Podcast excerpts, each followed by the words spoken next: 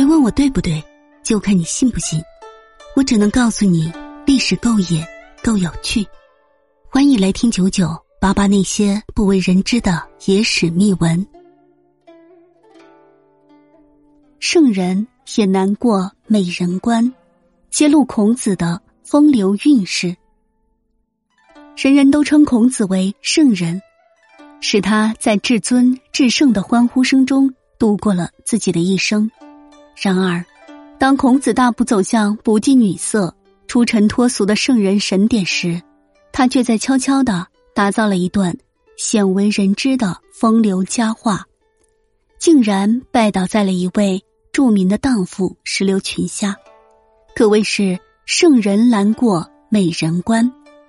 这位荡妇就是春秋战国时期魏国魏灵公的夫人南子。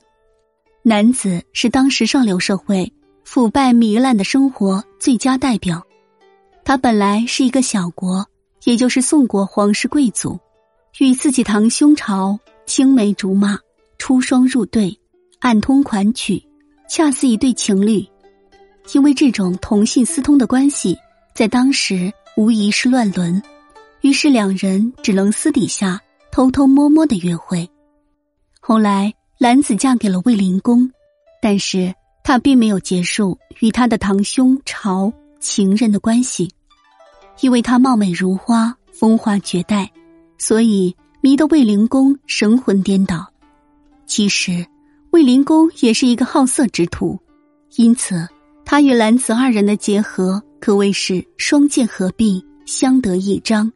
就这样，男子嫁到魏国没多久。就成了出名的荡妇。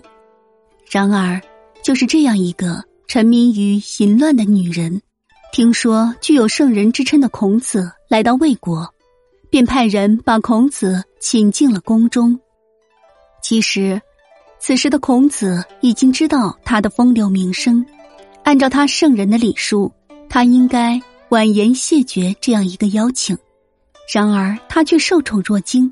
欣然的接受邀请，于是，时年五十六岁的孔子，此时早已经把“唯女人与小人难养也”这样的著名理论抛到了九霄云外，美滋滋的进了魏国皇宫，希望一睹男子的芳容。但是他没有想到的是，自己只隔了竹帘和男子说了几句，结果连个面儿都没有见到。当孔子满怀失望的回到住处，早已等得不耐烦的徒弟子路立马拍案而起，话中带刺的说：“老师，你怎么去见那个女人呢？怎么不推掉呢？您平时不是告诉我们，女人与小人一样吗？更何况这个女人臭名昭著啊！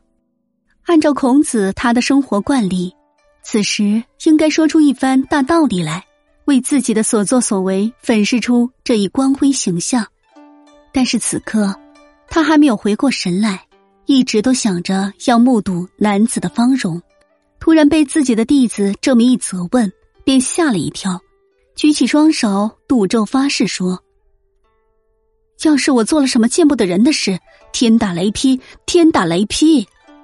看来，即便是圣人被逼急了，也有装疯卖傻的时候。孔子的这一句话，颇有一点“此地无银三百两”的意味，更有些“道是无情却有情”的味道，并非真的做了见不得人的事，为何在自己的弟子面前大发如此重视呢？或许孔子此时心中的确有那么一点风流浪漫的想法，难怪孔子后来说：“食色性也，性也。”细品一下，便知其中奥秘。